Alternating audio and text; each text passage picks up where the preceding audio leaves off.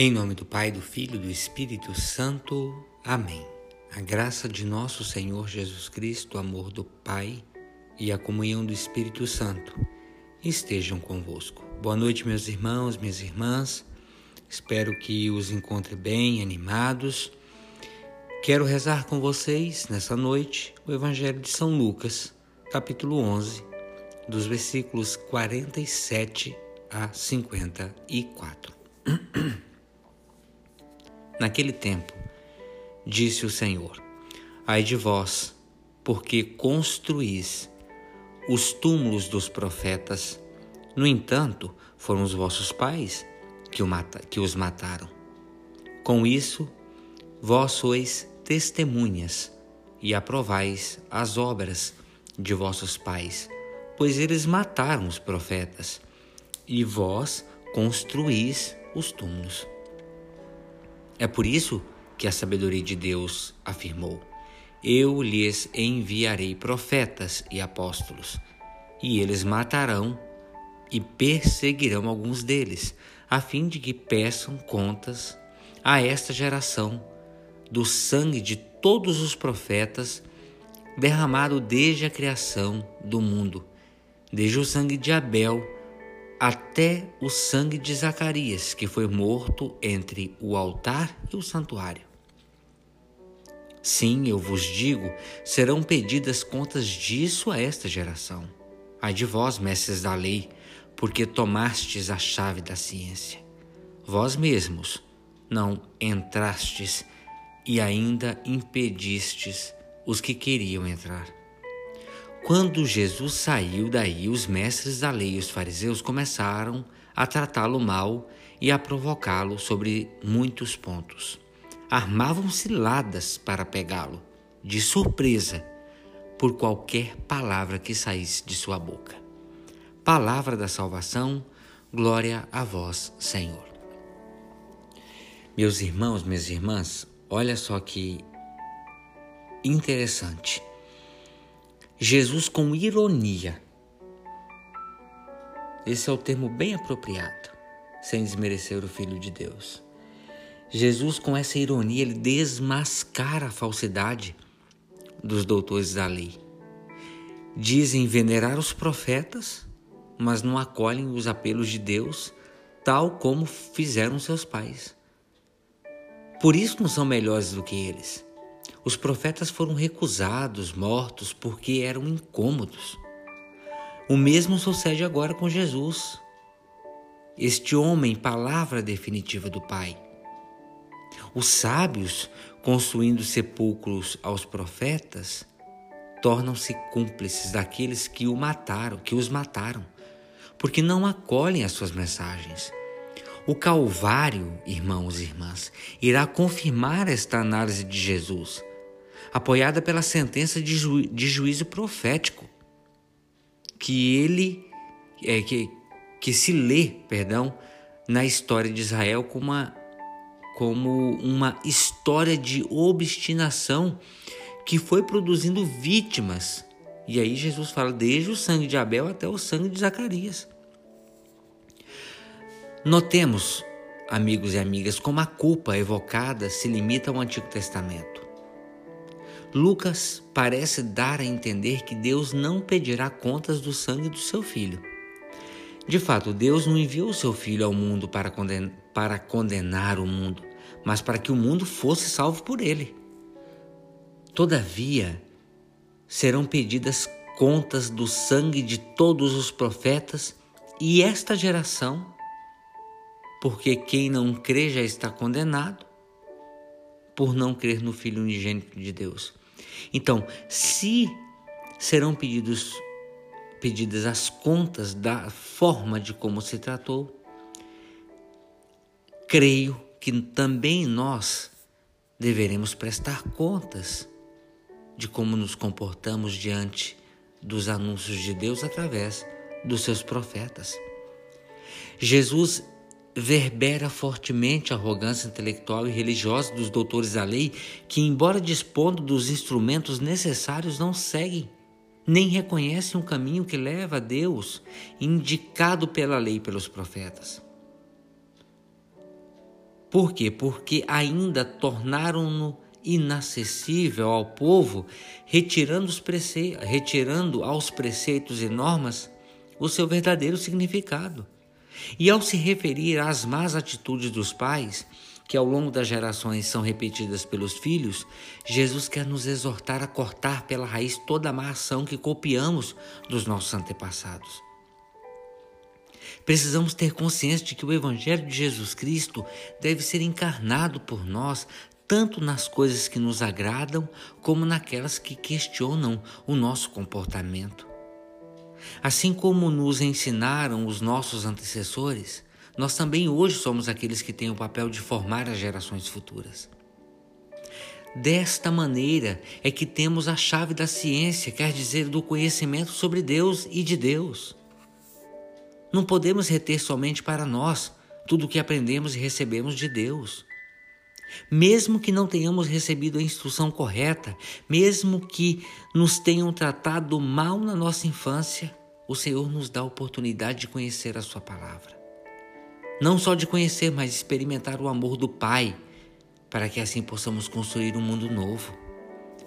Por isso precisamos sim, como seus cooperadores, construir um reino, um reino de amor e descancarar as portas do nosso ser e por aí possam entrar aqueles que ainda não conseguiram adentrar nos mistérios da salvação de Jesus. Quer dizer, nós precisamos ser cooperadores na construção do reino e escancarar as nossas portas dos nossos dons, do nosso ser, para que outros conheçam a Jesus e o seu amor manifestado em cada um de nós. Meu irmão, minha irmã, como é o seu comportamento na edificação do reino de Deus? Ó Jesus, Messias, pões em risco tua vida ao censurares as atitudes malévolas dos dirigentes do povo e o fazes com toda franqueza e sem medo. Por não aceitarem tua mensagem e tuas correções, tramam como acabar com a tua vida. Senhor, salva-nos de gente impiedosa e traiçoeira. Amém. Ave Maria, cheia de graça, o Senhor é convosco, bendita sois vós entre as mulheres, e bendito é o fruto do vosso ventre, Jesus. Santa Maria, Mãe de Deus, rogai por nós, pecadores, agora e na hora de nossa morte. Amém. Pela intercessão da bem-aventurada Virgem Maria, do seu esposo São José, desça e permaneça sobre cada um de nós a bênção e a proteção de Deus Todo-Poderoso, Pai, o Filho e o Espírito Santo. Amém. Meus irmãos, minhas irmãs, tenham todos uma excelente noite.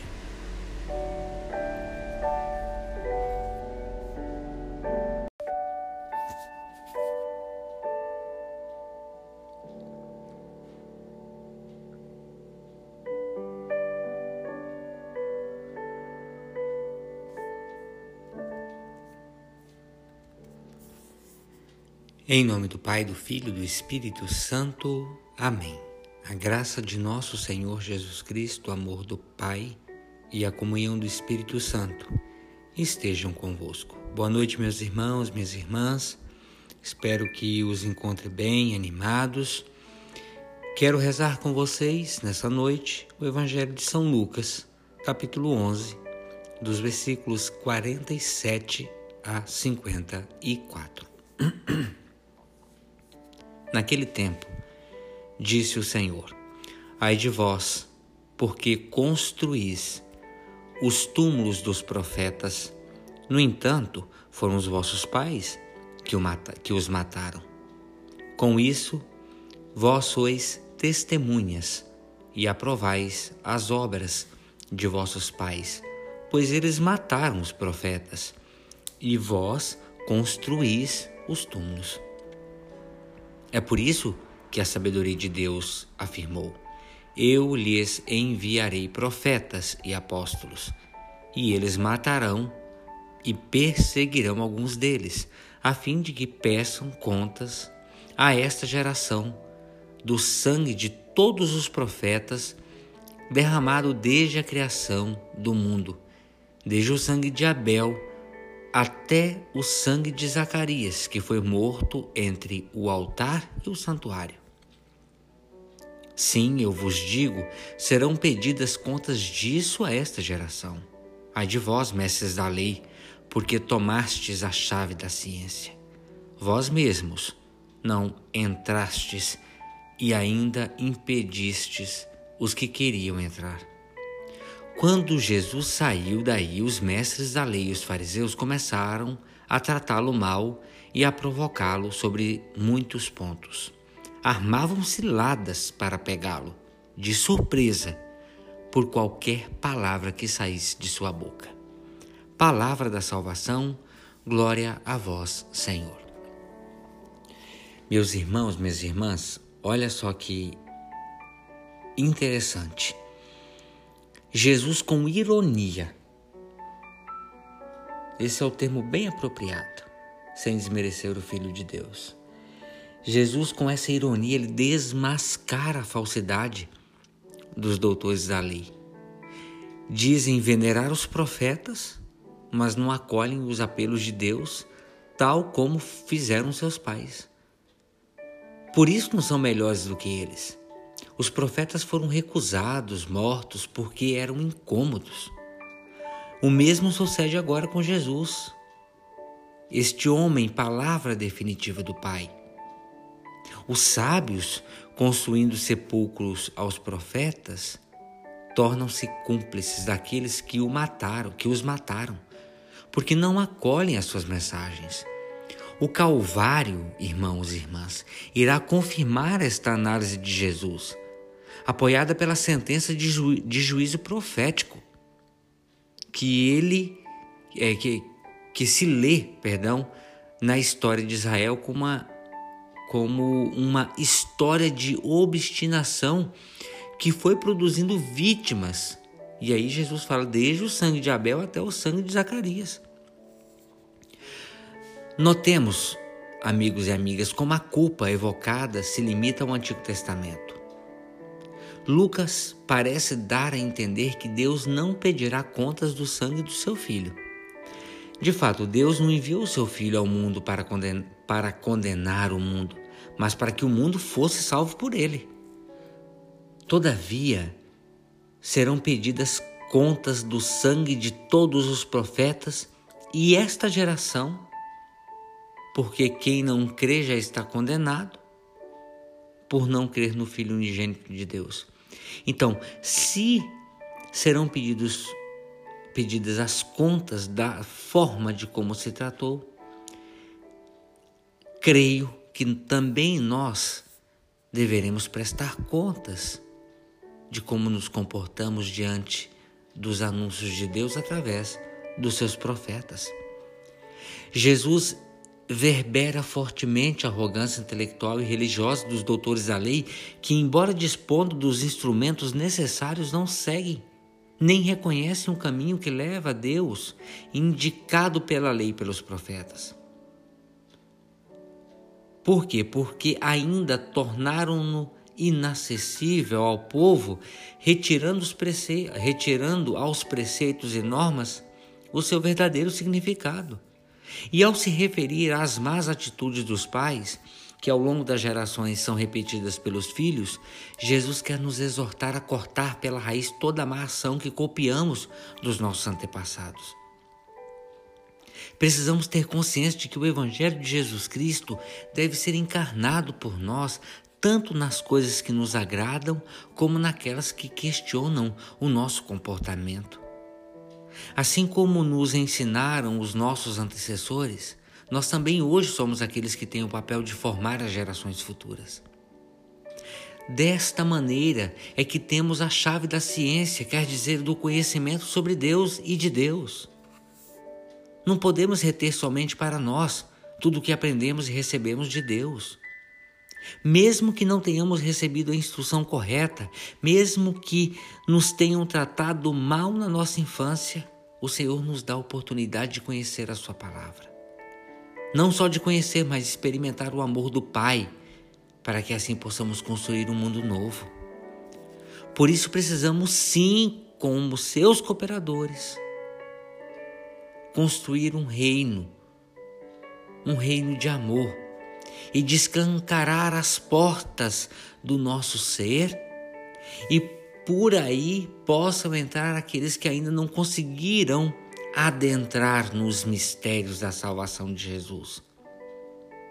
Quer dizer, nós precisamos ser cooperadores na construção do reino e escancarar as nossas portas dos nossos dons, do nosso ser, para que outros conheçam a Jesus e o seu amor manifestado em cada um de nós. Meu irmão, minha irmã, como é o seu comportamento na edificação do reino de Deus? Ó Jesus, Messias, pões em risco tua vida ao censurares as atitudes malévolas dos dirigentes do povo e o fazes com toda franqueza e sem medo. Por não aceitarem tua mensagem e tuas correções, tramam como acabar com a tua vida. Senhor, salva-nos de gente impiedosa e traiçoeira. Amém. Ave Maria, cheia de graça, o Senhor é convosco. Bendita sois vós entre as mulheres, e bendito é o fruto do vosso ventre, Jesus.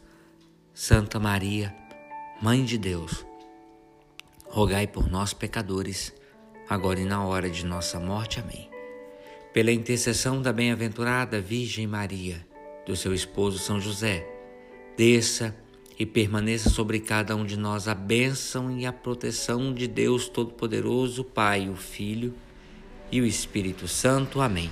Meus irmãos, minhas irmãs, tenham todos uma excelente noite.